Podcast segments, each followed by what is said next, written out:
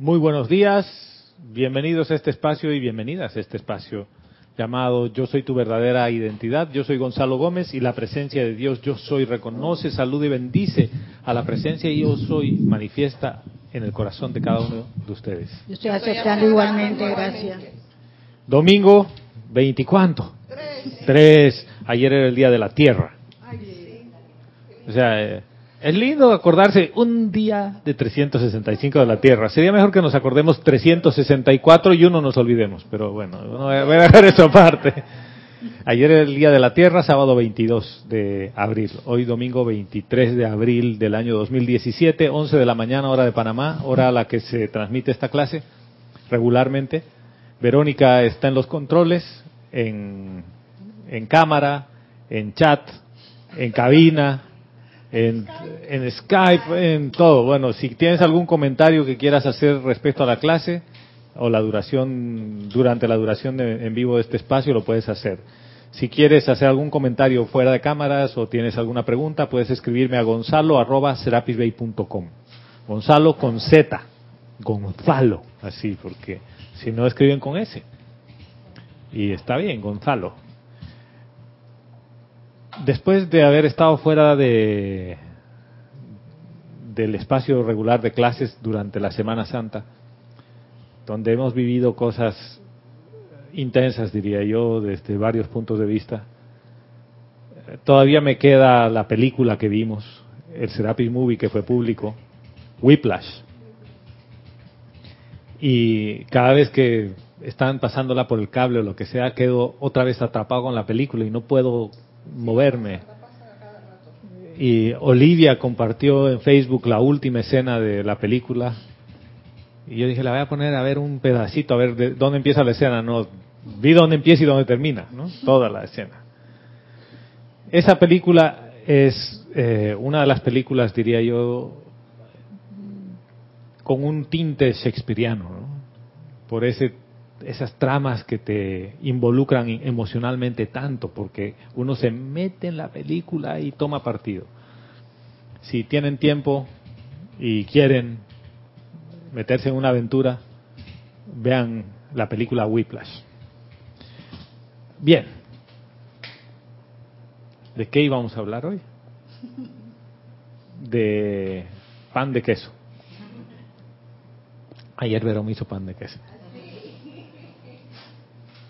No, les voy a pedir que cierren los ojos antes y que, bueno, preparen su libro de ceremonial. ¿En qué página es? Ah, gracias. Página 121, libro de ceremonial, volumen 1, en la ley del perdón. Y lo que vamos a hacer antes de empezar la clase es invocar el júbilo del perdón y en realidad recordar lo jubiloso que uno se siente cuando perdona. ¿Ya? Yo ya se sabe de memoria el decreto, o sea que no tiene problema. Les pido que cierren los ojos y lleven su atención al corazón. Allí donde en cada latido del corazón te dice yo soy, yo soy, yo soy, yo soy el amor, yo soy la vida, yo soy tu verdadero ser. Y en tu nombre, amada presencia de Dios, yo soy. Invocamos a la amada Maestra Ascendida Kuan Yin, diosa de la misericordia y compasión. Amada Kuan Yin, te invocamos a la acción para que camines a través de nosotros e irradies a través de cada persona que está conectada a esta clase hoy, ya sea en vivo o en diferido, en cualquier lugar del planeta, para irradiar la misericordia, compasión, perdón que tú eres a toda la humanidad y en particular aquellos lugares del planeta donde se siente el sufrimiento hoy, como en Siria y en los países aledaños y en Venezuela. Vierte la misericordia y compasión en nuestros corazones, amada maestra Kuan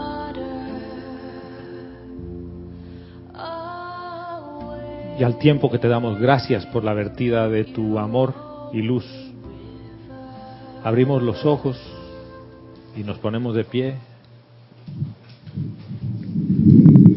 para hacer el júbilo del perdón. Y Omar, vente, vente aquí adelante, hermano. 121, volumen 1. Y recuerden evocar, invitar a su corazón el sentimiento de júbilo, algo que, que te haya hecho sentir bien, que te sientas feliz, jubiloso. Recuerda esa situación, quita la situación en sí y quédate con el sentimiento. Y ese sentimiento de júbilo se lo ponemos a este decreto, todos. Oh Padre de toda luz y Madre de todo amor, invocamos ahora a su hija de misericordia y compasión, la amada Lady Kuan Yin, para que inunde nuestros seres con la experiencia jubilosa del perdón. Al perdonar dejamos ir todos los efectos de las energías mal utilizadas que infringen nuestras vidas, la ignorancia, la confusión y el dolor de este mundo. Hemos venido a liberarlas a punta de amor y así lo haremos. Ahora, este es el centro corazón de nuestra existencia, el júbilo de perdonar la vida a medida de que entra en mi conciencia, liberándola dentro de una vibración superior, con los dones del fuego sagrado que tú nos has dado en custodia tan libremente. Vivimos en el abrazo violeta de nuestra santa hermana Kuan Yin, y yo soy el júbilo del perdón. Yo soy el júbilo del perdón. Yo soy el júbilo del perdón. Que así sea. Amado yo soy. Todos. Mi mundo es un mundo de fuego violeta. Mi mundo es un mundo de fuego violeta. Mi mundo es un mundo de fuego violeta. Mi mundo es el mundo divino que yo deseo. Mi mundo es el mundo divino que yo deseo. Mi mundo es el mundo divino que yo deseo. Mi cuerpo es un pilar de fuego violeta. Mi cuerpo es un pilar de fuego violeta. Mi cuerpo es un pilar de fuego violeta. Yo soy la perfección que Dios desea. Yo soy la perfección que Dios desea. Yo soy la perfección que Dios desea. Nuestra Tierra es un planeta de fuego violeta. Nuestra Tierra es un planeta de fuego violeta. Nuestra Tierra es un planeta de fuego violeta. Nuestra Tierra es todo lo que Dios desea. Nuestra Tierra es todo lo que Dios desea. Nuestra Tierra es todo lo que Dios desea. Muchas gracias. Pueden sentarse.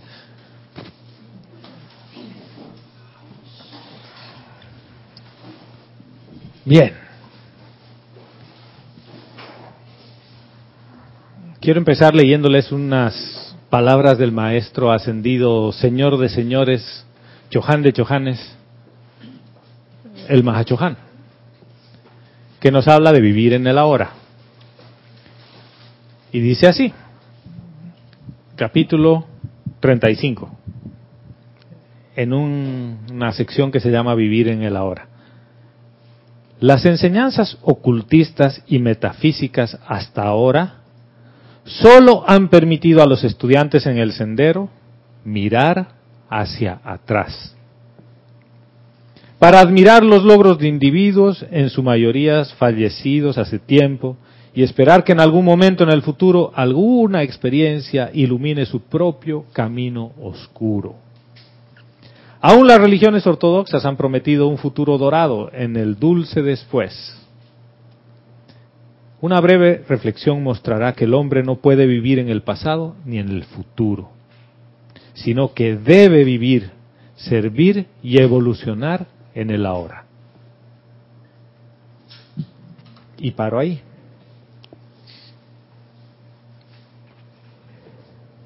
Y con base a esto que nos dice el Mahachohan, el tema de la clase de hoy tiene que ver con dejar ir. Y antes de, entrar en cámaras, estábamos hablando de las situaciones que uno tiene para dejar ir. ¿Y de qué hablamos? Me roban una joya y sé que es la muchacha, entre comillas, que limpia la casa. Y después yo la veo en la calle con la joya y nunca ha vuelto más. Es más, puedes llegar hasta confrontarla y te va a decir, ¿acaso solo usted se puede comprar una joya así? Yo también puedo ir a Tiffany's, lo cual es cierto. Y le dice, sí, pero mi joya no es Tiffany's, me la hizo una hermana del grupo exclusiva a mano. Y le dice, ay, yo también la conozco. ¿Qué pasa cuando uno no deja ir? Está hablándonos el Mahachohan.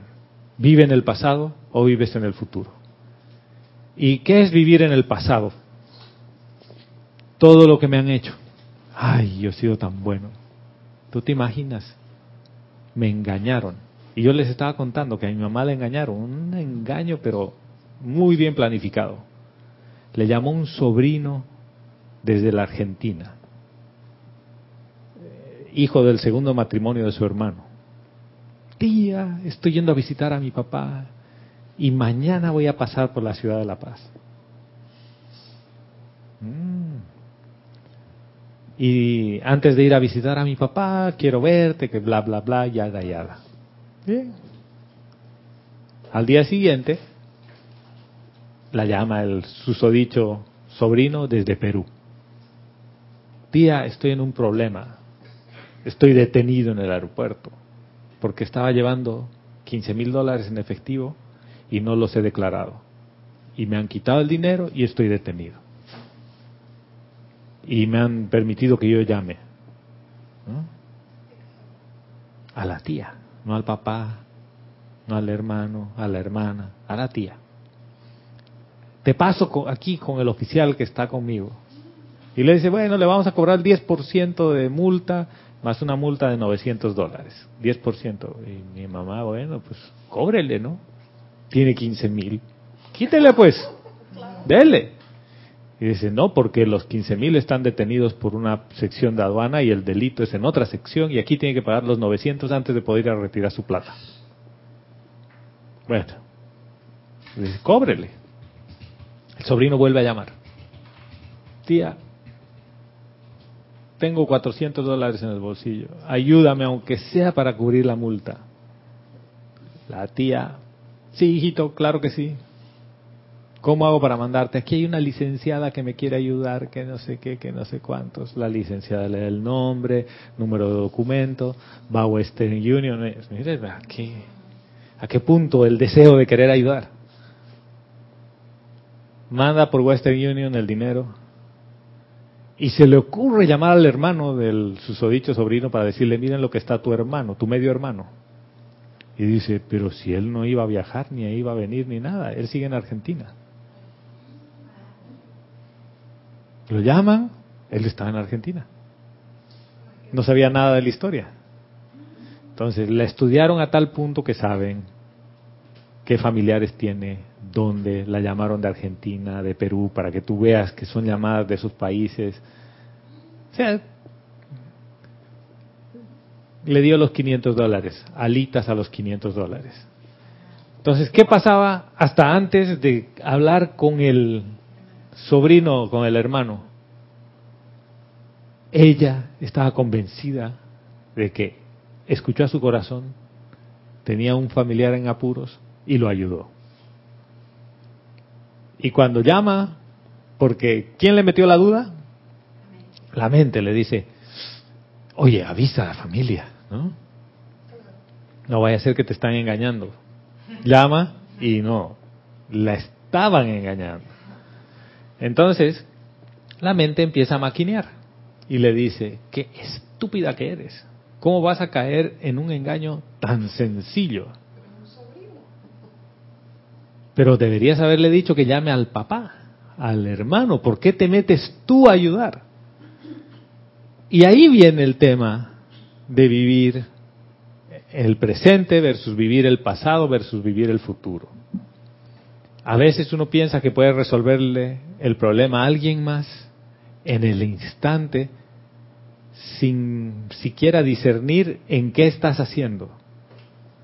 Y después viene el episodio del sentimiento de culpa. Juicio, crítica y condenación. Y no con otro, contigo. Porque al final dices, ¿quién será la persona que me engañó? No tengo idea. llamen a la Interpol, den el nombre de la señora que recibió el dinero. La Interpol no va a buscar a alguien por 500 dólares, los buscan por 500 millones. Entonces, yo hablé con ella y tenía este sentimiento de depresión y de culpa. ¿Y qué es lo que tú le dices a una persona así? Olvídate de la plata, deja ir eso, obraste de buena fe. ¿Y qué es lo que hace uno? Se olvida y deja ir y dices ya. ¿Qué pasa cuando te ves en una situación así? Sabes que no hay a quien vayas a culpar, a echarle la culpa, a juzgarlo, a pegarle en la cabeza. Ya, te engañaron. Pero queda ese sentimiento. Espérate, ya. Pero queda ese sentimiento, no, no se va. Así nomás no se va. Ahora, ¿queda el sentimiento o queda el pensamiento? Queda primero? el pensamiento, queda el pensamiento. Queda un pensamiento que te dice y te recuerda cada cinco minutos, tonta, caíste en un engaño muy sencillo. Eres una tonta, eres un tonto. Qué imbécil. ¿Por qué no hiciste esto? ¿Por qué no hiciste aquello? ¿Dónde estoy? ¿En el presente? ¿Dónde estoy? En el pasado. En el pasado. Estoy viviendo el pasado. Estoy reviviendo el pasado, reviviendo la situación. Y yo les cuento esta situación así muy íntima, abiertamente a ustedes para que la entiendan y la vean. Para que no vean que estoy tomando un caso hipotético, estoy tomando un caso que acaba de pasar. Esto nos pasa todo el tiempo, en mayor o en menor medida. Hay gente que te engaña, te miente, y dices, ¿por qué me mintió a mí? Su hijo, hija, sobrino, sobrina, mamá, papá, a tu hijo, ¿dónde fuiste anoche? Yo aquí, aquí a la, esquina. Y tú tienes el rastreador de teléfono y que lo has visto moverse por cinco lugares diferentes y le dices, mentira, yo te he visto en cinco lugares diferentes.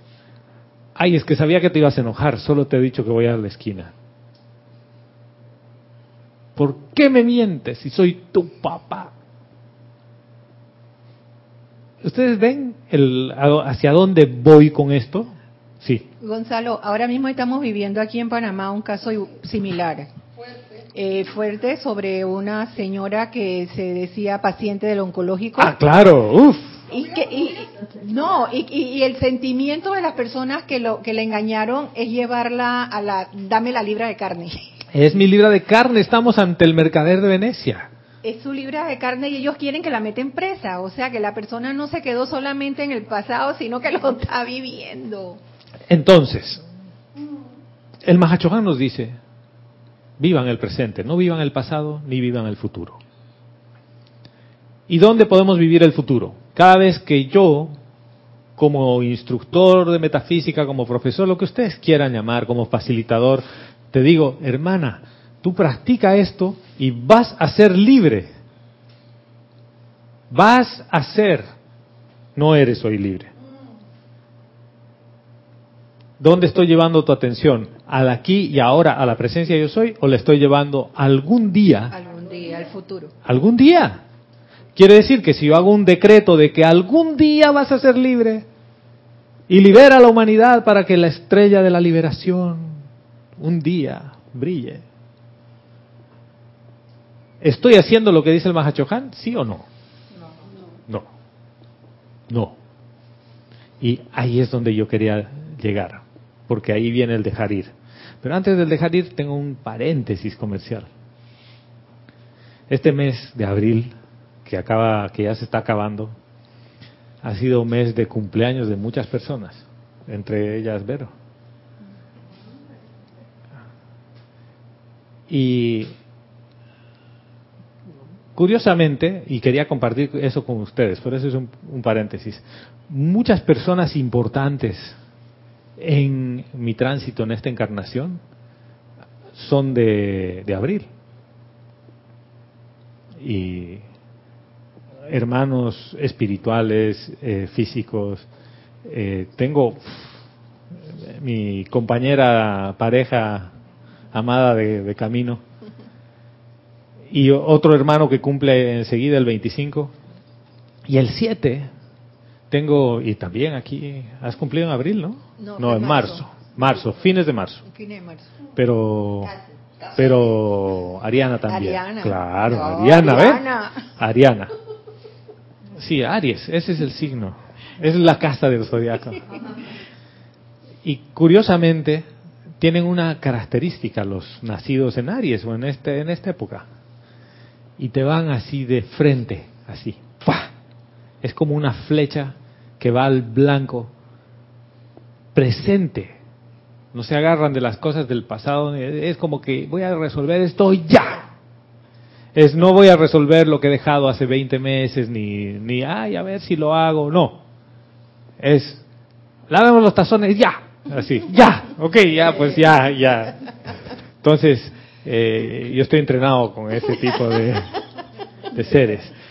Y quería decirles gracias a todos, a todas las personas que cumplen en esos días. Tengo un hermano, eh, amigo que, que es que, que en mi casa le llamaban el, el quinto hermano, el número cinco, porque es mi amigo, mi amigo así tan cercano que paraba más en mi casa que en la, que en la suya. Entonces, ah, desayunábamos, almorzábamos, cenábamos y de todo, y después se casó con una amiga de Vero. Y todavía seguimos viéndolo. O sea, así a ese nivel, que además, cuando se conocieron, nosotros decíamos, eh, ahí No había nada. agua y aceite, ¿no? Y se casaron. Pero bueno, el paréntesis era ese. Entonces, ¿qué ocurre? Que a veces ese tipo de, seres a mí me recuerdan el aquí y el ahora. Porque son ese tipo de seres que te dicen, ¿sabes qué? Deja de, déjate de tanta tontería del pasado, del futuro. Aquí y ahora, ya. Y por eso en esta clase me recuerda mucho a cada uno y cada una de los que han nacido en esos días. Entonces, feliz cumpleaños, anticipados, atrasados o lo que fuere. Bien. Entonces, el dejar ir y el aquí y el ahora. El Mahachohan nos dice, vivan el aquí y el ahora, ahora, ya. Y la Madre María nos dice, en el capítulo 6 del diario del Puente a la Libertad, de Conductores Divinos, dice, una de las actividades más sencillas de todas es sencillamente dejar ir. Sencillamente, dejar ir. ¿Qué es lo que te impide dejar ir? ¿Qué es lo que te impide soltar las cosas y que se vayan? Está, está apagado. Si lo enciendes el micrófono, hay que subirle ahí el interruptor. Perdón, el apego. Gracias, gracias, Guiomar. El apego. ¿El apego a qué? ¿A quién? A sitio, condición, persona o cosa. todo. ¿Quién se apega? La personalidad. Específicamente quién. El mental. ¿Por qué el mental? Porque el mental tiene que estar reconstruyéndose y tiene que, como, no tiene, no, él mismo tiene que estar pensando en el presente y el futuro, presente y futuro, para poder recrearse él mismo. ¿Qui- ¿Quién cree que le pertenecen las cosas? Que son mías. Es mi hijo. ¿Tu corazón o tu mente? La mente. Tu mente. Porque tiene una idea. ¿Por qué tiene una idea de que todo es finito? Para la mente todo tiene principio y todo tiene final. ¿Sí? Si tiene principio y fin, entonces yo tengo que poseer la mayor parte del tiempo algo o alguien. Entonces, por ejemplo, la gente siempre me ve a mí como una persona honesta. Entonces yo actúo honestamente para que la gente me vea. Pero cuando estoy en la intimidad, que nadie me ve.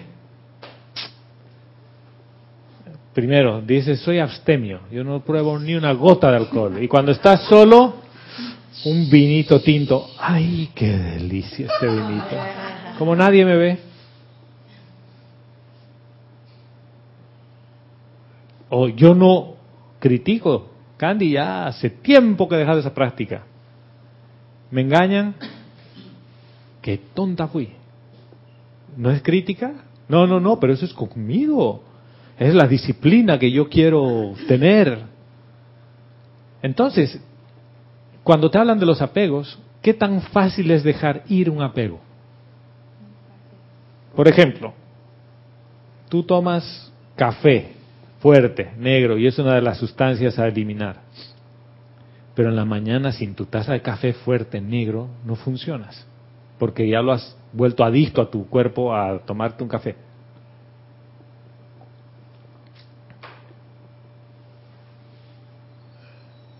¿La mente puede hacer que dejes de tomar el café, sí o no? La mente te, te engaña porque una vez deja el café pero tomo té. Y, un cambio, entonces no. Pero por ejemplo, puedes decir ya no tomo más Coca-Cola y no tomas más Coca-Cola. Lo cual te da una medida de la capacidad de la mente de dejar ir. Que al mismo tiempo es la misma capacidad que tiene de apegarse a las cosas. Sí, señora.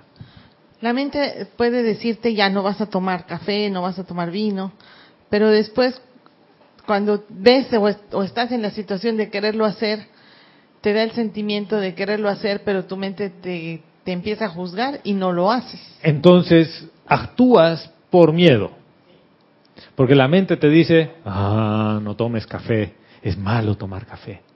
El café es una de las siete sustancias. Recuerda que tienes que eliminar el café de tu vida.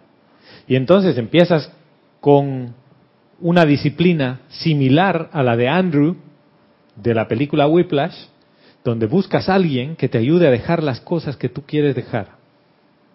Porque te han dicho que si dejas esto y si dejas aquello, la vida se hace más fácil. Y te dice, cambia de hábitos, deja este hábito y pon otro. Yo quiero llevarlos a un punto en el que veamos una cosa. Cada vez que hablamos de algo que he hecho o algo que hago habitualmente, estoy hablando del pasado. Y cada vez que me dicen, cuando dejes este hábito y lo reemplaces por este otro, ¿dónde me llevan? Al futuro. Pero no estoy en el aquí y el ahora. Y el Mahachohan nos dice, la enseñanza ocultista y metafísica te lleva al pasado y al futuro, más no te lleva al presente. ¿Lo ven? Adelante. Gracias. Hola Mariana. Gracias Ramiro. Tengo un comentario de Elizabeth Alcaíno desde Nueva, desde Estados Unidos. Nos dice, Dios los bendice hermanos y un gran abrazo. Dios te bendice Elizabeth, bienvenida hermana. Nos dice, Gonzalo, yo diría que al perdonar sinceramente uno deja ir. Ya, perdono y dejo ir. Está bien. La ley del perdón es un mecanismo de dejar ir. Pero piensen, voy a volverles a leer lo de la Madre María, pero esta vez completo.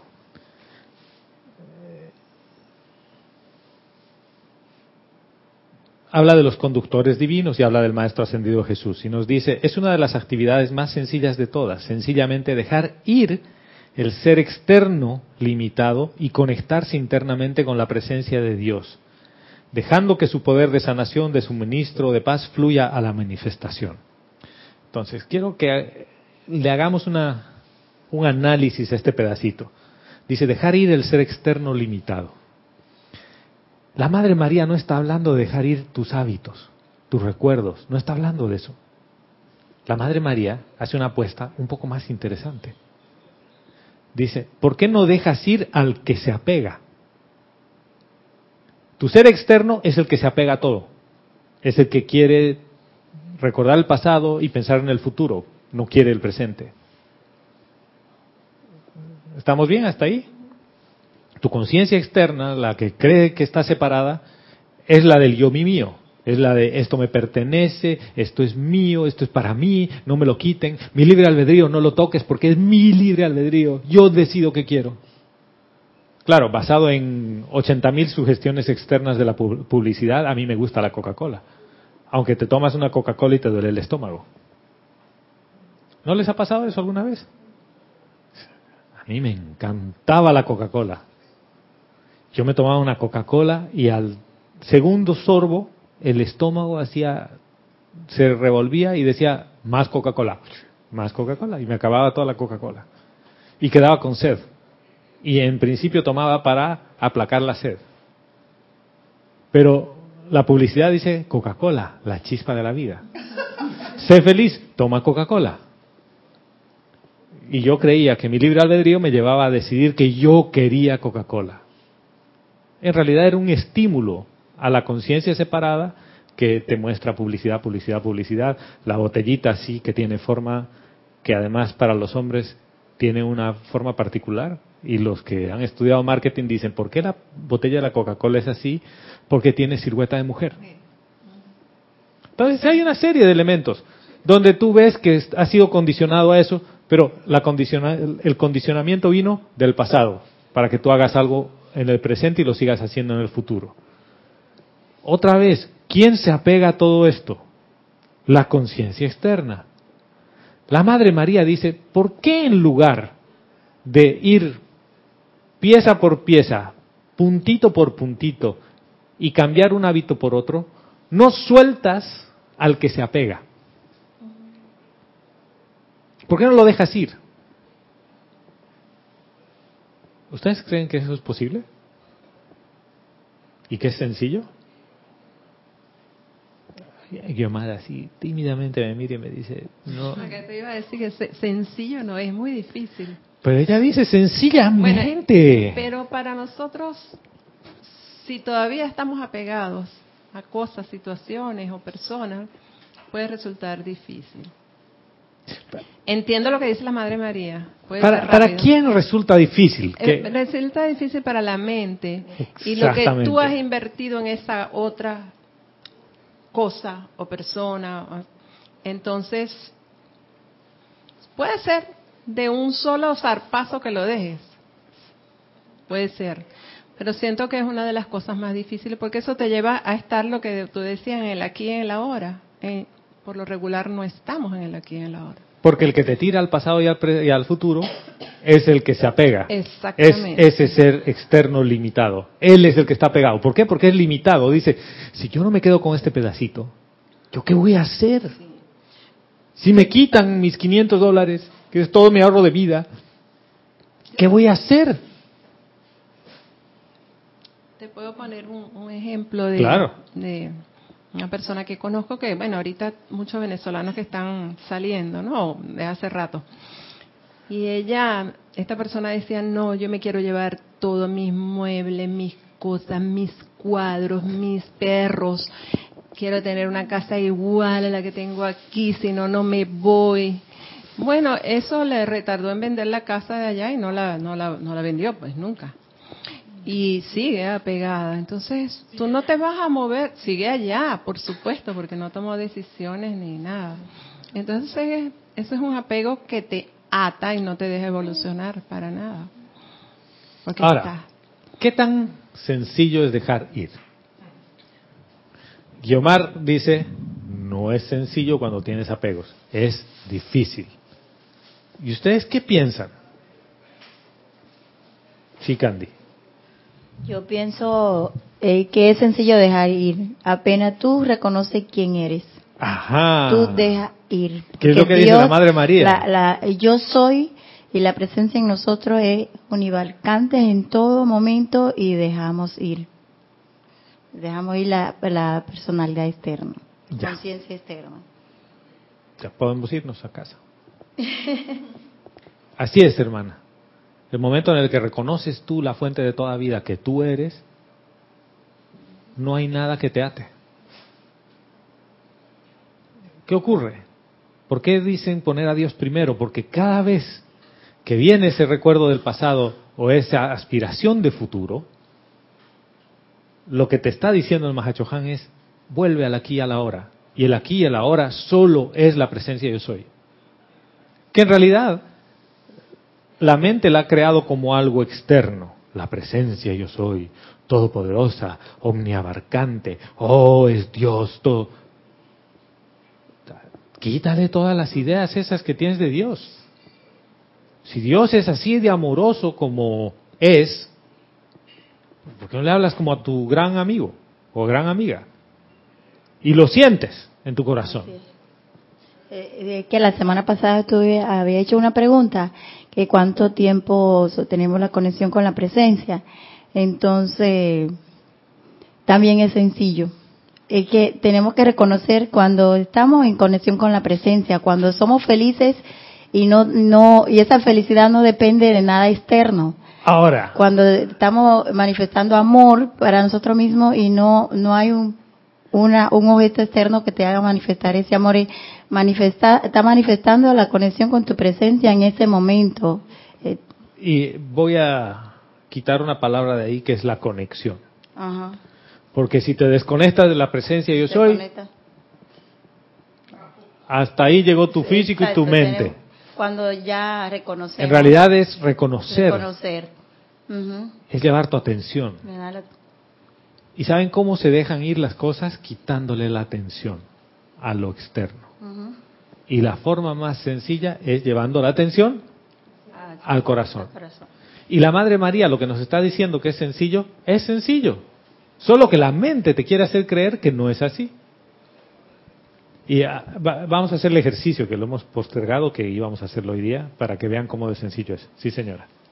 Elizabeth Alcaíno nos dice, esas experiencias que a uno le pasan son como una piedra en el camino que no nos dejan avanzar. Y continúa diciendo, o sea, la Madre María nos hace un llamado de atención a la presencia y no a la personalidad. Exactamente. Y dice, si tú quieres paz, si quieres sanación, si quieres suministro, ve a la fuente de toda vida, a la presencia yo soy en ti. Y esto a mí me pone en una, en una posición muy mental complicada. ¿Por qué? ¿Qué pasa si es que estoy viviendo limitaciones de la que, del tipo que sea? La que más nos ocupa a veces es la limitación financiera no tengo plata. Eso dice, sanación, suministro o paz. Como no tengo plata, no tengo paz. ¿Por qué no tengo paz? ¿Cómo voy a pagar las cuentas? ¿Y qué es lo que dice la Madre María? Te dice, tú quieres suministro, quieres paz y quieres sanación. Deja ir al ser externo limitado. Déjalo ir y vuelve tu atención ¿dónde? A tu corazón. O sea, a la presencia yo soy que tú eres. Te está diciendo, pero sí, el que se apega, el que se preocupa y todo, no eres tú. Es tu conciencia separada. Es la que piensa que todo es limitado. Porque dices, el ser externo limitado. ¿Qué nos está recordando aquí? Lo ilimitado que hay en ti. Entonces, el ser externo son los cuatro vehículos inferiores. No, esta es la conciencia externa. Porque los cuatro vehículos son vehículos. Esta es la conciencia. Cuando estamos hablando de conciencia externa, entran los los eh, los cuatro vehículos La conciencia de los cuatro vehículos inferiores sí podría entrar. Entonces, al decir la conciencia externa y ponerla en la presencia yo soy, se van los cuatro juntos para la presencia yo soy. Pero no se van. O sea, la atención, pues. Sí. Ayer escuchábamos con, con Vero ahí un- una conferencia que no tiene nada que ver con esto, pero hablaban de los estados del agua. Y dice, el agua tiene estado líquido, gaseoso y sólido. Y en los tres estados sigue siendo agua. ¿Cierto? ¿Qué le pasa a un hielo cuando lo pones dentro de un vaso con agua tibia? se derrite y vuelve a su esencia. La esencia del agua no tiene forma, ¿o sí? El agua no tiene forma, hasta que tú la congelas y le das forma.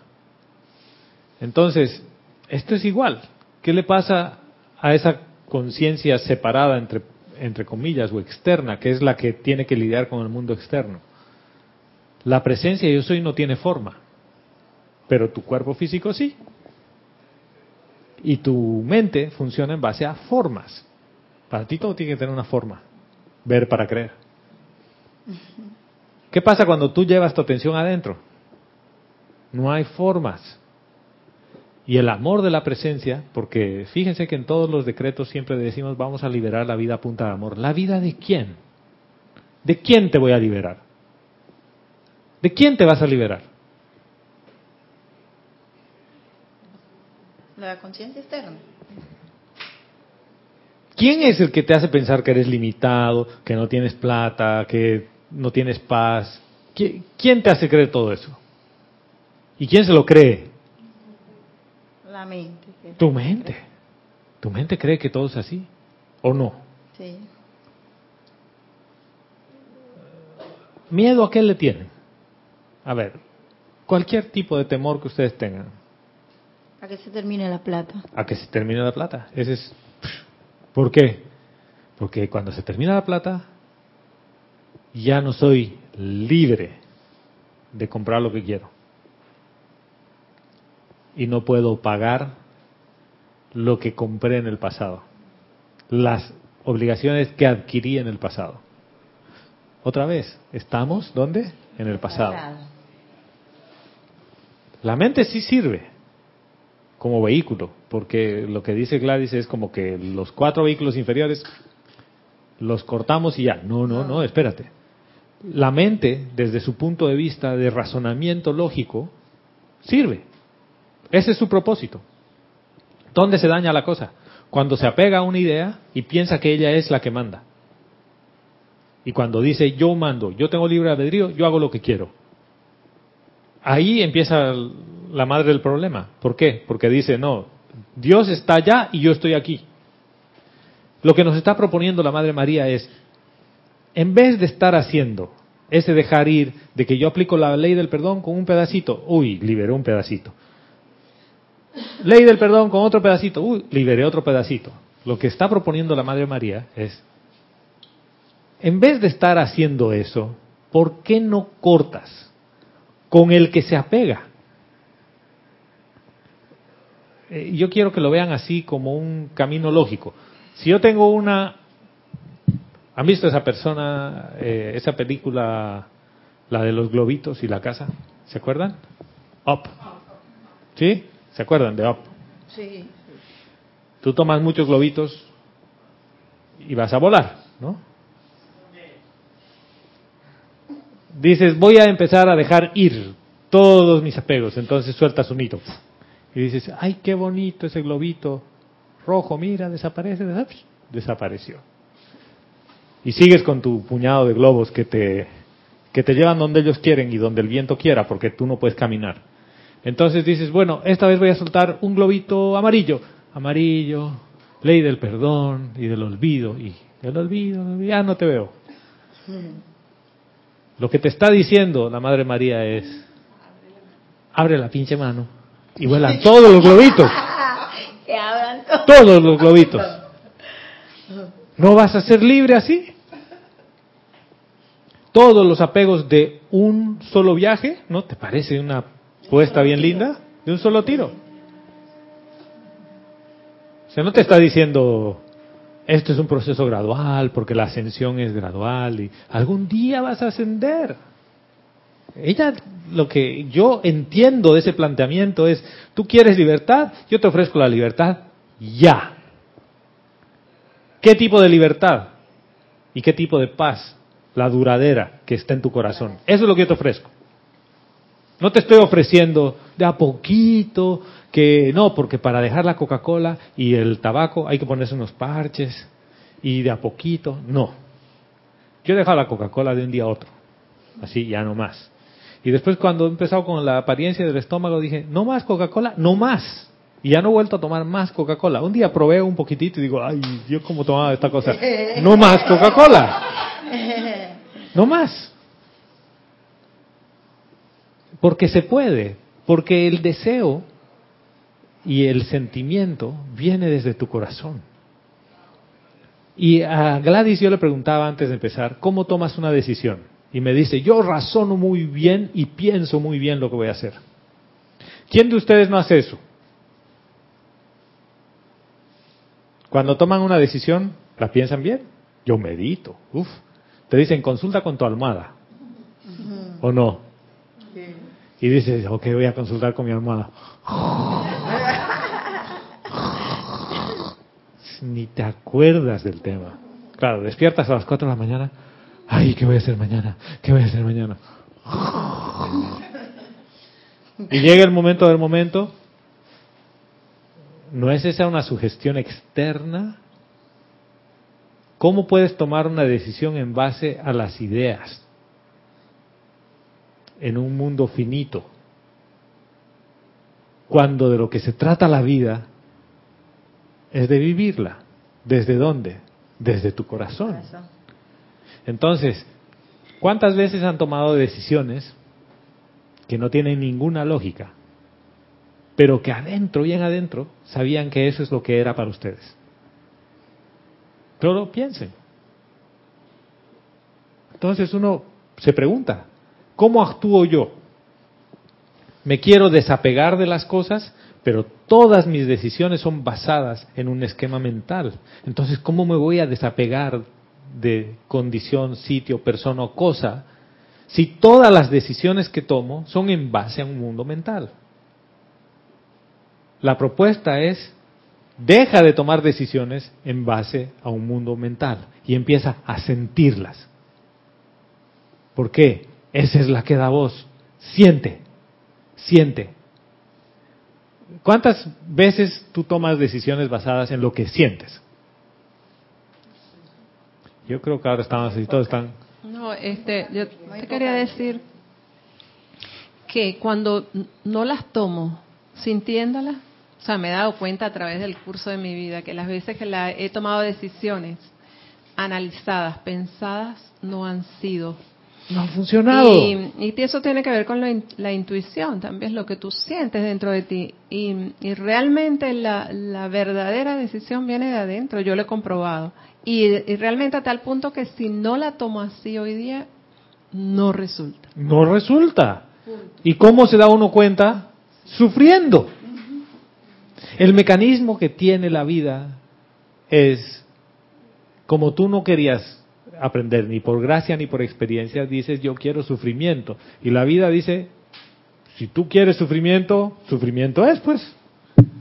Entonces vas a tomar miles de decisiones basadas en un esquema mental y miles de veces vas a haber fallado.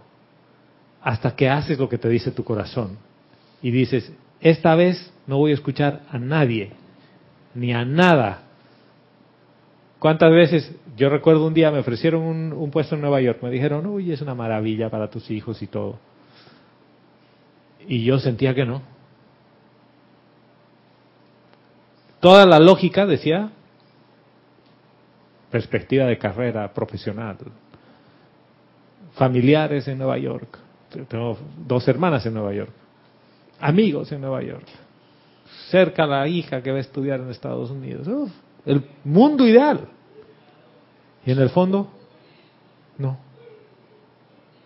Y hablamos con Bergo y digo, ¿sabes qué es no? ¿Por qué? Porque no. Y cuando me dicen, ¿y qué pasó? Y les digo, no. ¿Cómo que no? Y le digo, pues no. Estás renunciando a tu carrera profesional. Y le digo, si lo ves así, sí. Hasta el día de hoy me guardan rencor por eso. Y ya han pasado varios años. ¿Por qué? Porque en su esquema era fundamental tenerme ahí haciendo algo que ellos querían que yo haga. Pero en mi corazón yo no estaba ahí. Y lógicamente, hasta el día de hoy, yo no te puedo explicar por qué. Pero sí te puedo explicar una cosa, que tomar esa decisión me dio paz. Es como el otro día, Vero estaba por, por hacer una transacción y me dice, ¿qué hago? ¿Qué hago? Entonces, ¿tú quieres esto? Si yo te ayudo en todo.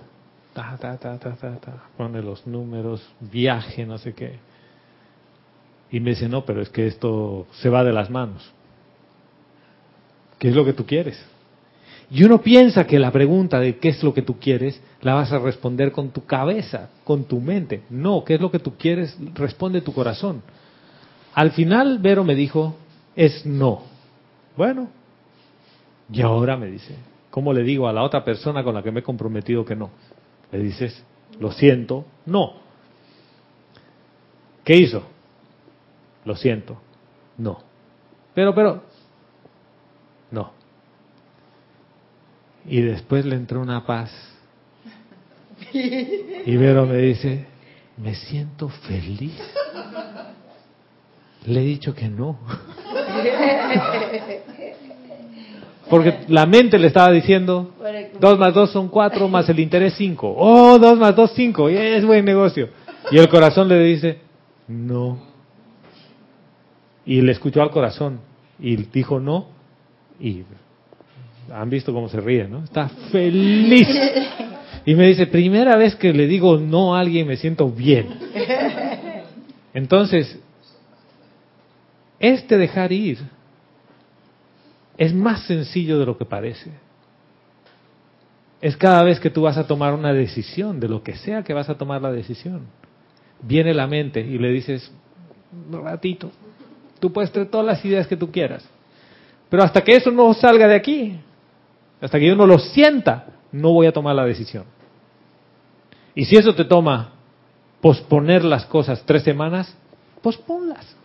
El mundo va a seguir dando vueltas. ¿Para quién las decisiones necesitan ser ya? ¿Quién quiere que todo sea inmediato? Y, y es un inmediato bien enmascarado. Porque en realidad te dice, tienes que tomar la decisión ya para que tu futuro sea mejor. ¿No se parece eso a las ventas de timesharing? ¿Ustedes han estado alguna vez en una venta de esas de tiempo compartido de hoteles? ¿No? ¿Nunca? Bueno. He llegado a tener maestría en el tema. Me he dejado embaucar unas 10 veces por estos tipos. Eso es de que te dice, vaya a Disney, cinco días de hotel, carro, crucero por 100 dólares. Y tú dices, denle pues. Cuénteme, a ver, esto no hay engaño, es verdad. Todo lo que usted tiene que hacer es regalarnos una hora y media de su tiempo. Venga y le vamos a dar un desayuno donde vamos a conversar con usted. Y lo que tiene son unos cuantos tiburones alrededor que lo que quieren hacer es venderte un tiempo compartido de hotel. 10 mil dólares, 5 mil dólares, lo que sea. Y te dicen, si usted me compra ya 10 mil dólares, va a tener una semana de hotel al año en la que no va a tener que pagar nada por los siguientes 20 años. Hágale cálculo. Una semana de hotel para seis personas en Orlando. ¿Cuánto le va a costar? Te hacen el numerito. 25 mil dólares. Y dice, hoy, porque es hoy, yo se lo doy en 10 mil. Y usted va a ahorrar 15 mil dólares al futuro. Y te empiezan a brillar los ojitos, ¿no? Oye, qué buen negocio. Y yo voy a irme de vacaciones todos los años. Sí. Ca caímos en un time sharing que lo tenemos ahí estacionado. Pero no, pero no Orlando. Este es uno en Bolivia que se podía intercambiar con Orlando. Pero bueno. La última vez me dicen, le vamos a dar 100 dólares en efectivo más entradas a los parques. Le digo, ¿en efectivo? Ajá. Porque eso de que te dan cinco noches de hotel y demás es en año bisiesto y si febrero ese año tiene luna llena y no llueve y el crucero es si tú sales de un puerto que está no sé en qué lugar, entonces todo es así una combinación de cosas imposibles. Esto es igualito con tu mente. Tu mente te hace lo mismo del time sharing. Te dice, yo te voy a vender un futuro mejor. Y te dice, Candy, este es el decreto. Tienes que hacer este decreto 100 veces. Y tú haces 100 veces.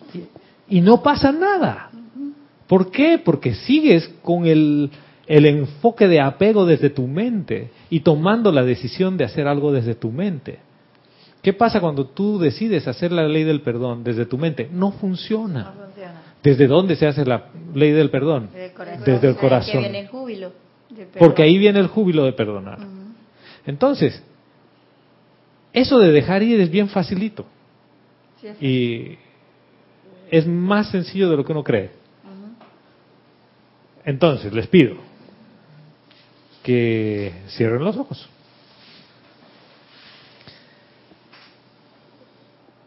Lo único que se necesita aquí es estar dispuesto o dispuesta a hacer un ejercicio sencillo.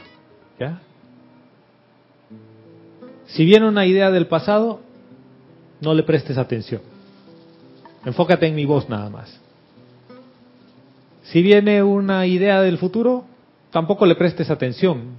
No luches con esas ideas del, recuerdo ni del futuro. No, no luches con ellas. Si vienen, vienen. Y se pasan. Quitamos el pasado, quitamos el futuro.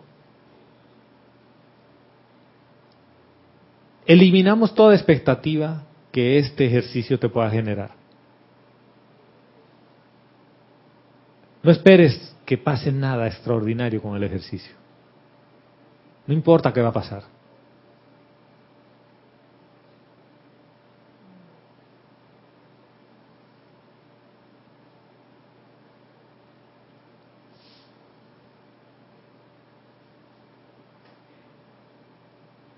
Ahora que se ha ido todo el pasado, todo el futuro y toda expectativa, olvídate de todo concepto que tú tienes de Dios. Olvídalo, déjalo a un lado.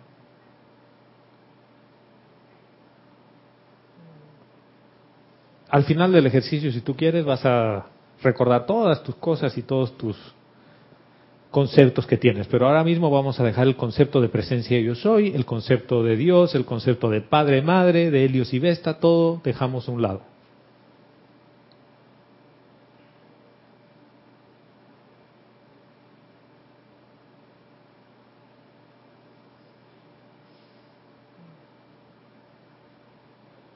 Deja todo concepto de nacionalidad. ¿De dónde vienes? porque todo eso es pasado.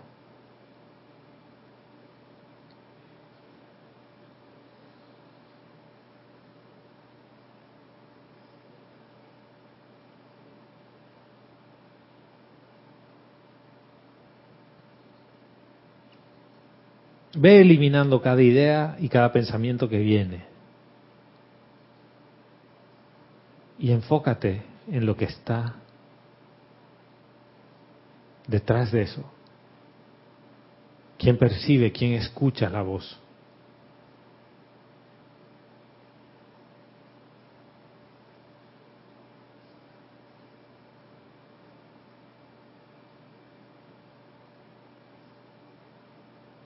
Enfócate en quién escucha la voz.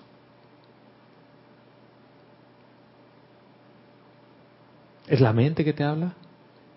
la que escucha mi voz.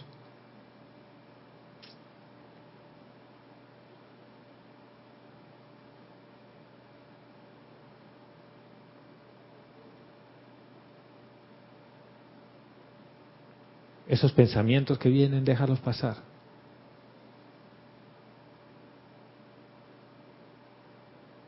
Y percibe que a pesar de que se han ido todos los pensamientos y todas las posiciones y los recuerdos, tú estás aquí, presente.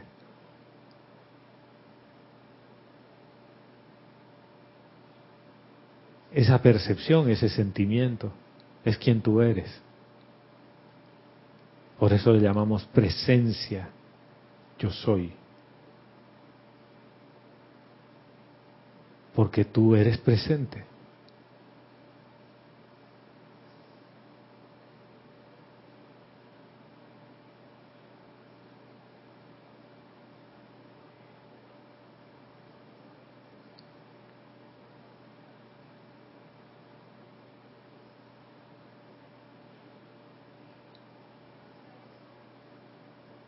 Ahora que no hay ninguna distracción y que tu atención está en lo vasto,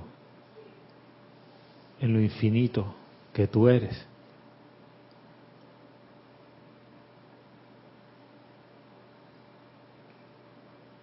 Permite que percibas la vida como se manifiesta en ti.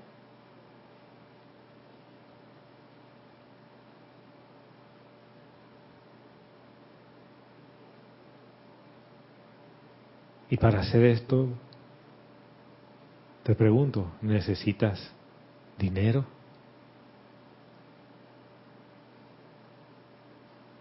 ¿Necesitas cosas materiales para llegar a este punto donde estás? ¿O solo basta con la atención del que percibe todo?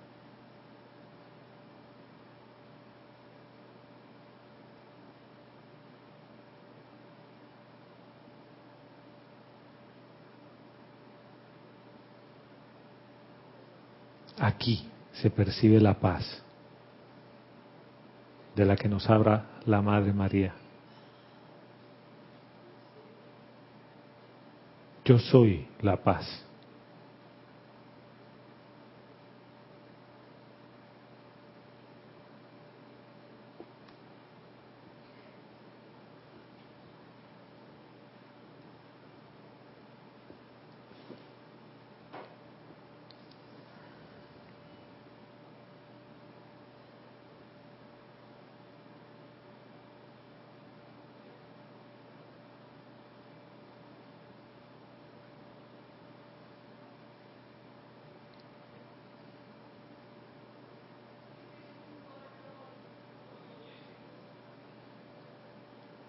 Si alguna expectativa se hace presente en qué vas a hacer después o más tarde, dile que ahora no importa, porque estás presente.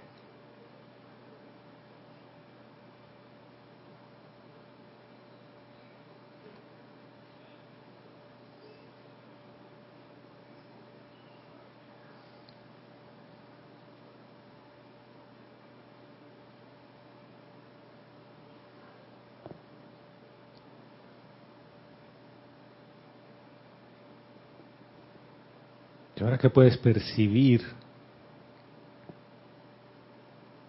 cuando estás presente, qué es lo que eres. Ya sabes el camino de retorno a casa.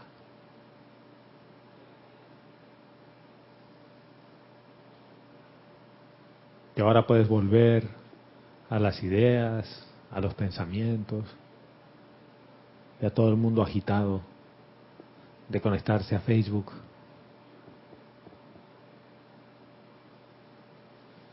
Y puedes tomar una respiración profunda y abrir los ojos.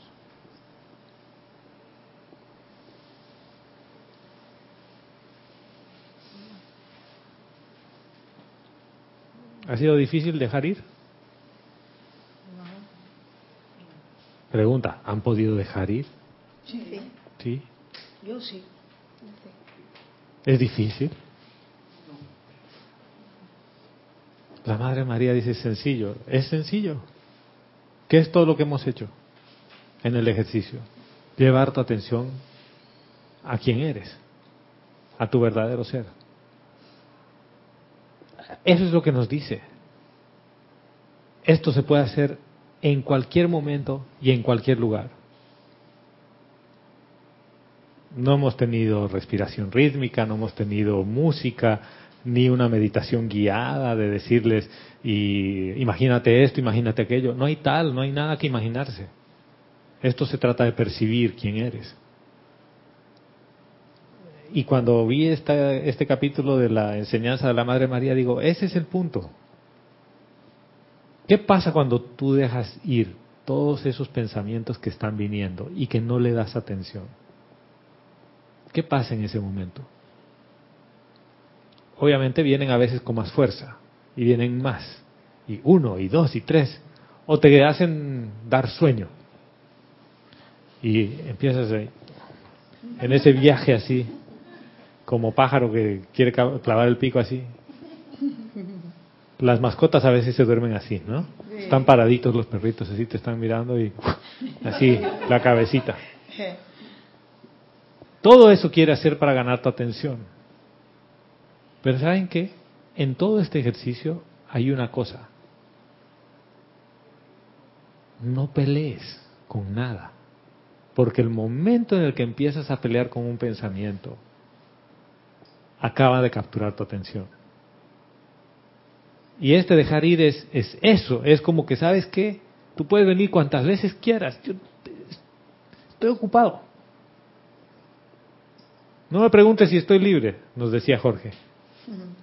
A Jorge le decías, ¿estás ocupado? Y decía, no me preguntes si estoy ocupado. Siempre estoy ocupado.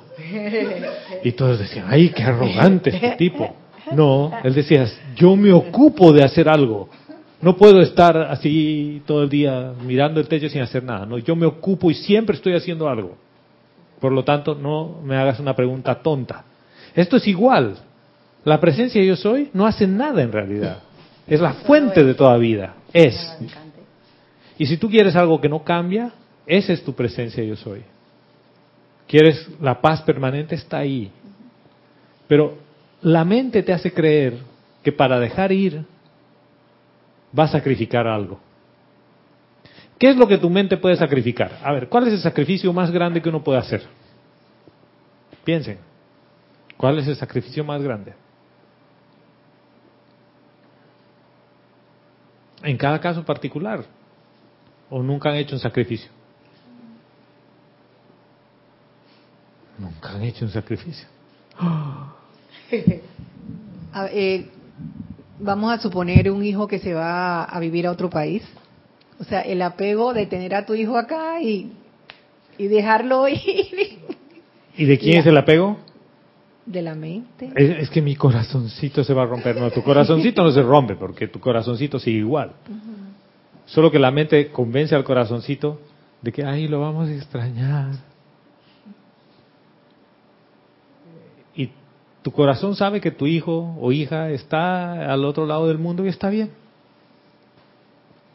Y le basta con que a veces escucha su voz y te dice, mamá, estoy bien. Y ya. Pero la mente dice, "¿Y si le pasa algo, está expuesto o expuesta a los peligros. ¿Qué peligros? Quizás aquí está más expuesto a peligros que donde está. Pero tu mente. Pero otra vez, ¿cuál es el sacrificio que haces? ¿Qué es lo que tú sacrificarías por dejar ir algo? ¿Qué es lo más valioso que tiene tu mente para ti? ¿Tiene algo valioso? La vida. ¿La vida le pertenece a la mente? No, pero No. Él hace ver como que de él. Él te hace Él creer. me hace creer. Y hay que comer esto, no te mojes, que te va a resfriar. Ah, espérate. Uy, ya hemos entrado en una beta bien interesante. No comas esto porque te vas a hacer, te va a hacer daño. No te mojes porque te vas a resfriar. ¿Quién, ¿A quién le hace daño y quién se resfría? Físico. El físico, la, ¿Y quién le dice que se resfríe? el mental. El mental. Le manda la sentimiento. La mente le dice, si te mojas te resfrías. Es un condicionamiento. Que ¿Qué es lo más valioso que tiene tu mente? Respuesta, nada. ¿Qué es lo que te puede regalar tu mente? Como conciencia separada externa que te dice, yo te voy a dar esto que es lo más valioso, es el diamante más grande del universo. Mentira, no tiene nada que darte a cambio. Sin embargo, tú estás dispuesto a darlo todo por tu mente. ¿Y qué es darlo todo por tu mente? Por las convicciones que tienes, por los conceptos, porque yo, ¿qué, qué van a decir de que una persona como yo viva de esta manera? Arrogancia. ¿De dónde viene la arrogancia? De tu mente viene toda la arrogancia. Cuando te quitas esa parte y dejas ir, te das cuenta que la vida de Dios no tiene arrogancia para nada y que es ilimitada y que no depende de la mente ni depende de tu, de tu cuerpo físico. Uno dice, ¿y si yo había aprendido eso hace 20 años? Y adiós tensión. y a Dios tensión. Por lo tanto, te trae paz. Y piensen, ocúpenla a su mente ahora. ¿Ya? Y ocúpenla todo el tiempo que quieran. Y pregúntenle, ¿qué es lo más valioso que tú tienes para mí? No para mi mente, para mí, para el ser. ¿Qué es lo más valioso que tú me puedes dar? Saquen sus propias conclusiones al respecto. En mi caso, ¿saben qué, qué me ha dicho después de hacer ejercicio? Claro, obviamente después de unos cuantos enojos de por medio, porque uno de los mecanismos de defensa de la mente es enojarse. Hace la componenda para que estés de mal humor, por cualquier cosa, aunque sea chiquita. ¿Por qué? Porque quiere que le quites la atención a la presencia de Dios hoy. Quiere que tú le pongas la atención a Él. Sitio, persona, condición o cosa. Eso me pasó con la película. O sea, que la película lo que hizo fue que mi mente me empezó a cuestionar. Me empezó a cuestionar muchas cosas. Te cuestiona todo. ¿Y cómo vas a ver qué, qué, Guiomar era así, ¿no? ¿Qué enseñanza tiene esta película? No tiene nada. Ese es puro casos patológicos. ¿O no? Y cuando hemos visto las de Shakespeare, ¿y se acuerdan de Titus Andrónicos?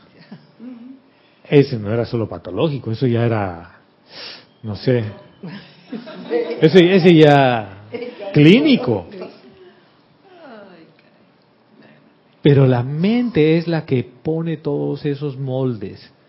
Y lo que, lo que quiero que, que nos llevemos de esta clase es lo que la Madre María te está diciendo. Deja ir al que se apega, no, no que te desapegues de las cosas. O sea, esto es un concepto que para mí es, es medio revolucionario en, en mi libro. ¿Por qué? Porque dice, en vez de ir dejando un hábito, otro hábito, otro hábito, no vas a terminar nunca. Te dice, deja ir al que tiene hábitos, déjalo ir al que se apega. Ese es tu ser, déjalo ir. ¿Cómo lo dejo ir? No le pongas atención. Pon la atención a quien le pertenece, a tu interior. El ejercicio que hemos hecho es súper sencillo, no ha sido muy sofisticado. Lo único que necesitas recordar es que cada vez que te estén distrayendo y que quieran pelear contigo, le dices no. Está como Vero, no. Y después de que le dices no, te sientes y dices, ay, qué bien. La mente vino aquí a ocuparme y le dije, no, estoy ocupado.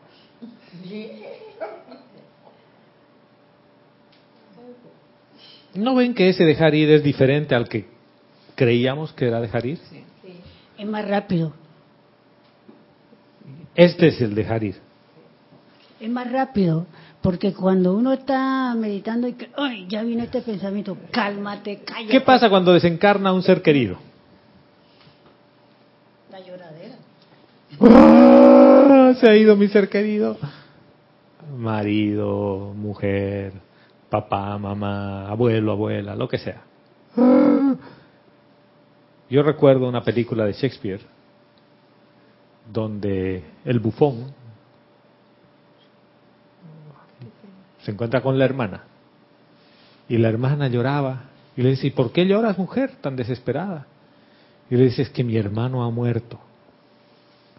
Y le dice, tu hermano ha debido ser muy malo, ¿no? Debe estar en el infierno. Ay, ¿qué te pasa, bufón, tonto? Si mi hermano era súper bueno, él debe estar en el cielo. Y le dice, tonta mujer que lloras porque tu hermano está en el cielo.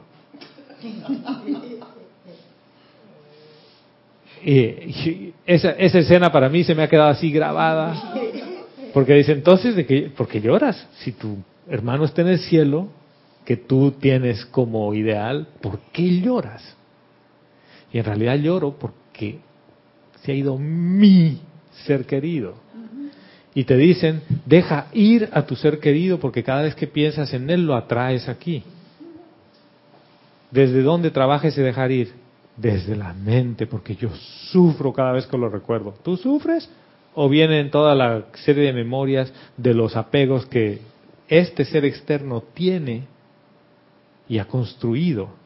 Y fíjense que esto me lleva a un tema de las relaciones humanas. Hay relaciones por apego y hay relaciones por amor. ¿Cuál es la diferencia de una relación por amor? Uno deja ir. Libertad. Libertad. No necesito dejarte ir porque eres libre. Porque yo me siento libre, tú te sientes libre y nos amamos. Esa es la relación de amor. Esa es una relación constructiva. Y cuando tú te relacionas así con amigos, con familiares, con quien tú te relaciones así, tu vida es feliz en esas relaciones. Pero ¿qué pasa cuando tú te relacionas con los apegos y con el tú me das, yo te doy? Los celos. Sí.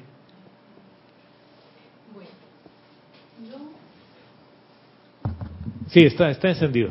Ah, yo eh, me hice una pregunta y ahorita, ahorita la estoy entendiendo. Eh, yo soy venezolana, mis hijos se fueron del país y yo eh, estaba tranquila. Eh, llegué a un momento a pensar, ¿por qué no sufro? ¿Por qué me siento tan tranquila que ellos no estén aquí? Y acabo de darme cuenta que es mi amor era tan grande hacia ellos que yo estaba más tranquila de que estuvieran fuera de Venezuela que, que allá a mi lado. O sea que Porque confías en lo que tu corazón te dice, Exacto. porque sabes que cuando tu corazón te dice, esto es así, es así. Ajá. Sí, Es- Llegué a pensar, perdón, llegué a pensar que no tenía sentimientos y estoy dando cuenta que era amor y que ¿Qué pasa cuando una persona se va? Físicamente no está contigo. Puede haber desencarnado o se puede haber ido a otro país. Pero tú sabes que está bien. que está bien. Exacto. ¿Por qué? No, es que yo no es, ni siquiera es que has pensado ni que te han dicho. Tú sabes en tu corazón que está bien. Está bien. Es que si ellos son felices, ¿dónde están? Mira, y ni siquiera es que son felices. si Puede estar pasando páramo. Puede estar pasando páramo y puede estar trabajando el doble de lo que trabajaba y en algo que ni siquiera le gusta. Pero tú sabes que está mejor. ¿Por qué? Porque está libre. O sea, son cosas que tu mente le puede poner miles de peros. Hay gente que dice, yo prefiero irme de un país donde me oprimen a un país donde no me oprimen y yo vivo, ojo, a veces entre comillas peor, porque trabajas más horas, haces más cosas, pero al final del día te sientes bien. ¿Por qué tanta gente se va a Estados Unidos? Todavía se siguen yendo, pese a la amenaza de la pared. ¿no? Y a veces tienen hasta dos y tres trabajos. Y tú dices, oye, pero ¿qué tipo de vida es esa? Que tú trabajas en la mañana en un supermercado, en la tarde en un depósito y en la noche en otra cosa. Pero a veces no solamente en los Estados Unidos hay que tener este trabajo, Sí. o dos. Yes. Ese es Gladys. ¿Ves? Aquí también puedes Cada aquí tener. en tu propio país tienes que tener dos trabajos. Ahora, yo recuerdo que Jorge nos decía, yo solo trabajo medio tiempo. Y todo, no, medio día decía, ¿no? Y todos, ay, así, solo en las mañanas. No, no, no, yo medio día. De nueve a nueve. Sí. Ese es el punto en el cual tú dejas ir esta parte de arriba de tu mente y empiezas a tomar las decisiones con el corazón. Ese es el dejar ir para mí, desde el punto de vista de lo que la Madre María lo pon- te lo pone. Y te dice, toma tus decisiones desde el corazón. Cuando empiezas a tomar las decisiones desde lo que sientes, no desde lo que piensas, las cosas se acomodan. Y la mente queda así un poco como que, ups, y te va a decir, ¿y cómo salió esto tan bien si en todo el universo de cálculos era un fracaso? ¿O nunca les ha pasado eso? Que la mente te dice, no hagas esto porque esto te va a ir fatal. Y tu corazón es tan fuerte el entusiasmo que lo haces, pues de todas maneras. Y al final todo funciona perfecto. ¿Y la mente qué es lo que te dice? Ah, has tenido suerte. Pero la suerte se termina. Y los maestros ascendidos te dicen, la suerte no existe. Y te dicen lo que piensas y sientes eso otra vez a la forma, pero no es lo que piensas calculando con una conciencia externa, es ese pensamiento interno de lo que se siente. O sea, et- y este punto para mí, que a veces está tan alejado que dices es que el pensamiento divino está allá lejos y yo aquí. No, no, no, no, no. Esto es contigo, esto es práctico, esto es del día. Cada vez que uno está molesto o enojado por algo, no tomes una decisión ahí. Pos, posponla un ratito, hasta que sientas. ¿Acaso esto no es la página 7? ¿No, ¿No lo ven que es la página 7 del libro Instrucción de un Maestro Ascendido? Dice, busca un lugar donde no te molesten. Y en silencio dile a la presencia de Dios, y exijo que se me haga saber la, la actitud correcta que debo asumir frente a esta situación para resolverla. En realidad, estamos en un punto en el que simple y llanamente te aquietas, no le das atención a lo externo y sientes. Y la presencia te, te va a guiar porque ese es tu ser, ese es quien toma las decisiones. La mente le encanta pensar que ella es la que toma las decisiones. Cada uno de ustedes, ¿por qué entró a buscar un, un, camino espiritual, un sendero de vuelta a casa? ¿Porque su mente les dijo esto es lo mejor? ¿O porque tu corazón no te dejaba en paz? Es porque todo lo que te ha dicho la mente y has probado y dices, mm, esto me sabe a nada. Y otra cosa, mm", y le dices, ¿sabes qué? Esos cursos de chef que has tomado no sirven. ¿Por qué? Porque no le pones corazón hasta que pruebas una comidita con corazón. ¿O no les pasa que vas a un restaurante, estos todos fans muy lindos, ¿eh? ¿Qué tal la comida? Cara. ¿No? Y te vas a los sabores del chorrillo aquí. ¡Oh! Ese pescado frito estaba. No, aquí en Río Abajo, ¿no? Aquí en Río Abajo. En calle 13. Bueno, eso es muy aquí de Panamá, ¿no? Pero en México fuimos a un restaurante de estos lindos. Uh, uh, tres días de diarrea. Mi amiga se fue ayer para México y le dije, come taco. En la calle. Entonces, el último día ya no había diarrea ni nada. Yo digo, yo, qué tonto, yo tengo que comer aquí en la calle y no me voy a ir sin comer mi taco de calle. Y los de mi oficina, ¿dónde vamos a almorzar? Yo le digo, ustedes no sé, yo aquí en el taco. Si quieren les invito. Y me dicen, bueno, dale pues. Y les digo, si quieren prueban, si les gusta, se quedan. Si no les gusta, se van a almorzar a otro lado. Que se quedaron todos a comer ahí. Y no me hizo daño. Y el amigo mexicano me dijo, lógico, los restaurantes todo fancy y demás guardan la salsa, guardan todo y después te hace daño. Me dice, el taco de la esquina no puede guardar nada. Ni tiene, ni tiene refrigerador, me dice. Él llega, vende todo lo que tiene que vender en el día y se va. Y al día siguiente prepara todo nuevo. Y me dice, yo no como en restaurantes. Y esto es igual. ¿Por qué? Porque el tipo le pone cariñito, le pone amor. Claro, le pone un montón de grasa. ¿Y quién dice que le pone grasa? Tu mente. Y te dice, tanta grasa te va a hacer daño, te va a engordar. Así que este, este tema del dejar ir tiene que ver con eso también. Hasta cuando vas a comer algo. Todavía nuestro hijo, y ya tiene más años que antes, cuando era chiquito era un peligro ir a un restaurante con él. Él decía, yo no como aquí. Pero ¿cómo no vas a comer aquí?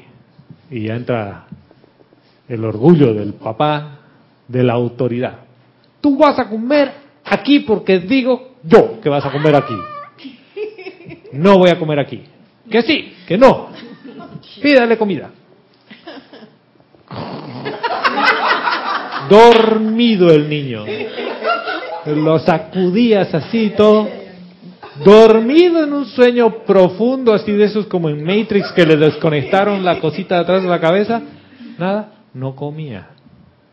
Resultado de los tercos que comimos, todos intoxicados.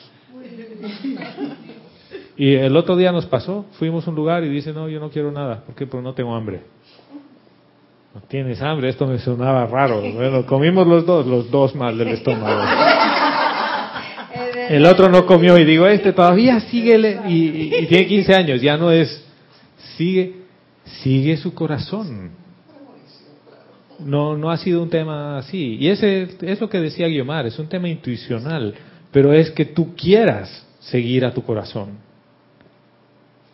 Y aquí es el punto de qué es lo que tú quieres. Si tú quieres seguir a lo que te indica tu corazón, tu vida va a ser diferente. Si tú quieres seguir lo que te dice tu cabeza, dale. Sí, señora. Adriana Carrera desde Córdoba, Argentina, dice, buenos días y Dios ben- los bendice a todos. Dios te bendice. Dios te bendice, Adriana. Bienvenida, hermana. Nos dice, gracias por el ejercicio. Así de sencillo es estar en el yo soy. Y hablando de sinceridad, la frase en Dios confío es una realidad en ti o el cuerpo mental sale a responder, sí, por supuesto. En Dios confío es dejar en sus manos el diario vivir y sin embargo surge la resistencia, duda y toda respuesta de la personalidad. Y el ser divino espera la oportunidad para actuar a través de ti. Gracias, hermana. En efecto, la personalidad o la conciencia externa quiere otro tipo de resultados. Pero mira que la presencia yo soy no espera nada. A veces uno piensa que la presencia yo soy está esperando. Está en una hamaca, se está macando y esperando. En realidad no. La presencia de yo soy está activa todo el tiempo. Porque si no estaría activa, tú no podrías pensar, ni sentir, ni nada. Y no es que esté esperando nada, no tiene expectativa alguna.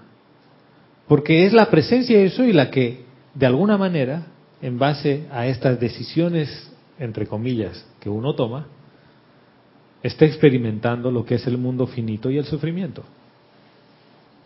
O sea, esta es la presencia yo soy experimentando a través de esa conciencia externa lo que es sufrir. ¿Por qué? Porque acaso el negocio no era que quería aprender más sobre el amor, yo como individualización de Dios. O sea que la presencia yo soy en realidad está pasándola súper bien. ¿Por qué? Porque como individualización se ha notado a esto. Y en este menú habían tres opciones. Gracia, experiencia y sufrimiento. Y claro, uno se vuelve adicto al sufrimiento. Entonces, si estoy sufriendo, quiere decir que estoy aprendiendo, ¿o no? Aquí dicen no. ¿Por qué no? Si sufro mucho, ¿no aprendo? La letra entra con sangre, ¿no? ¿No? Porque te vuelves adicto al sufrimiento. Pero, eh, eh, Gonzalo, pero a través del sufrimiento no, no llega a la, a la de la gracia, a la iluminación, la experiencia. Porque a la gente que por medio del sufrimiento cogen experiencia y se iluminan. Ahí es como que está. Pero también, yo diría que también con la educación que hemos recibido de la religión, dice que el Pero sufrimiento... el Mahachofán nos acaba de decir, el sufrimiento te va a asegurar un mejor futuro. Y el sufrimiento... Y te dice, olvídate del futuro. Como Jesús que murió en la cruz y sufrió y sufrió. Entonces, Ahora, Ahí se va la cosa. ve, ahora vamos a cerrar la clase bien fácil. ¿Por qué? Porque el Mahachohan dice, la información que ustedes han tenido de metafísica y de otras fuentes lleva su atención a los que pasaron en el pasado y que tuvieron unas vidas muy grandes y que algún día quiero ser así para llevarte al futuro. Es que el Maestro Ascendido Jesús sufrió mucho en la cruz, entonces yo voy a sufrir igual que Él para que ascienda igual que Él. Eso me han enseñado a mí en el camino católico cristiano. ¿sí? Yo conozco una persona que ella es carismática y entonces en una ocasión que estaba bastante enferma, hospitalizada, etcétera, etcétera, y ella decía, no, porque el sufrimiento y eso le iba a limpiar sus pecados y Claro. qué como Jesús, y esos sufrimientos ella se los, se los ofrecía hasta la, a la humanidad. Padre, yo sufro en tu nombre. Y el padre te dice, hijo, no sufras en mi nombre. Ama en mi nombre, pero no sufras en mi nombre. Y vuelvo a la enseñanza del maestro ascendido del Moria, donde dice, ¿es necesaria la angustia para el progreso de ustedes? Nos pregunta y nos dice, no, categóricamente no. Dice, sin embargo, nosotros tenemos que cambiar las condiciones de la conciencia que lo hacen parecer necesario. Quiere decir que tu mente cree que es necesario sufrir. ¿Uno aprende sufriendo? Por supuesto que aprende. A veces estás tan adicto al sufrimiento que estás dispuesto a sufrir, pero meses antes de, de hacer un cambio en tu vida. Y esa es la arrogancia de la, del ser externo, porque eres tan arrogante que tú no vas a cambiar. A menos que no toque fondo. A menos que toques fondo. Y cuando tocas fondo, van a haber unos cuantos muertos en el camino. ¿Y quiénes son los que van a morir? Todos los arrogantes que forman parte de tu conciencia externa. ¿Por qué? Porque en algún momento dado, alguna parte de tus ideas arrogantes va a tener que morir. Y vas a tener que bajar la guardia. ¿Esos son qué? Los hábitos. Eh, Pueden ser hábitos, pueden ser ideas, posiciones. Uno, uno cree que dejar ir las posiciones y cosas, eh, unos cinco decretos y una práctica y se va. No. La Madre María nos dice, mira, en vez de estar entrando en ese negocio que sigue siendo mental, corta. Pon tu atención en el corazón, en la presencia de yo soy y ya. Pero para eso, en algún momento dado, te toca reconocer en qué mecanismo de aprendizaje estás. Porque el maestro ascendido del Moria nos dice, el hombre aprende a través de la gracia, que es lo más elevado, la experiencia o del sufrimiento. Y dice, cada alma puede escoger a su maestro. Y a veces uno dice, ¿dónde me anoto para el sufrimiento? Esa fila es larguísima, larguísima. Y dices, como hay tanta gente ahí, debe ser bueno. ¿O no? Debe ser bueno, dices. Y el maestro ascendido, el Moria, dice, no necesitas la angustia para aprender. O sea, basta con que tú tengas la experiencia de las cosas, la pasaste una vez, la pasaste mal, ya. O sea, es como que yo quiero saber a qué sabe el ácido sulfúrico en la lengua. Una gota, un, un hoyo. Ay, mira que no, no he podido tener todo el gusto. Otra gota. Cuando ya no tienes lengua, dices eh, creo que voy a cambiar de método. Ya, tarde. Tarde. O sea, la experiencia que te comparten los maestros ascendidos de su camino en la tierra es para que tú aprendas a través de la experiencia y no necesites pasar por eso. Pero, otra vez, ¿quién te hace creer que es bueno pasar por todo esto? Tu mente. Y la mente no tiene nada bueno para darte, nada. Si ustedes me dicen que alguna vez han obtenido algo bueno y que ha quedado para muchos años que vino de su mente, yo quiero verlo. Porque todas las cosas que perduran en el tiempo vienen de tu corazón. Las has hecho siempre con amor. Y muchas veces en contra de lo que tu mente creía. La mente te da y te quita. Porque Todo es un cálculo. Sí. Yo espero algo a cambio. Entonces te dice, si tú sufres, yo te libero. Mentira. Te vuelves un esclavo de la mente. O sea que la liberación, lo que hemos hecho como ejercicio, esa es parte de la liberación. Porque ¿de quién te has liberado? De la mente. ¿Tú te imaginas empezar a hacer eso, ese ejercicio, diez veces al día? ¿Qué le va a pasar a la mente? El maestro Moria dice que en el librito ese nuevo, ¿no? Sí. En 48 horas tú puedes ser libre. Y yo cuando le digo, ¡ay, maestro! Cuando el maestro ascendido del Moria te dice, en 48 horas tú puedes ser libre, tú le dices, ah, bueno, es que tú hablas así porque tú eres maestro. En cambio, yo, pobre diablo, no, tú ningún pobre diablo, porque cuando empiezas a pensar así, pobre diablo, lo que estás diciéndole es, yo me considero el mejor del mundo. Y en menos de 48 horas que se puede lograr. ¿En cuánto tiempo hemos logrado este tema? Eso por el ejercicio lo digo. En minutos. Obviamente, ¿qué ocurre? Al entrar a un ejercicio así, dejas todo tu equipaje, dejas todas las bolsas, todo el súper, y estás sin nada, desnudo, ni ropa siquiera, y te sientes libre. Y cuando sales de ahí, ¿qué es lo primero que haces? Te vuelves a poner toda tu ropa y recoges todas tus bolsas. ¿Para qué son las, las enseñanzas de los maestros ascendidos? Es para que esas bolsas que tienes las transmutes y las dejes. Obviamente, cuanto menos atención le prestes a tu ser externo y sobre todo a tu mente, y le empieces a poner más atención a tu corazón, va a colapsar la estructura de tu mente en el sentido de que se cree el que es el dueño del mundo y va a empezar a colaborar naturalmente y va a decir ah, qué arrogante más tonto que he sido. ¿A ustedes nunca les ha pasado que uno por arrogante hace las cosas mal hasta que alguien te ayuda y las haces bien y dices, ay, yo, ¿por qué no te he pedido ayuda antes? ¿Nunca? Sí, señora. Olivia Magaña nos dice, Dios los bendice a todos desde la tierra del taco. Hermana, Dios te bendice. Oye, he comido esas tortillas, estaban, ay. Dice, qué interesante tema el dejar ir.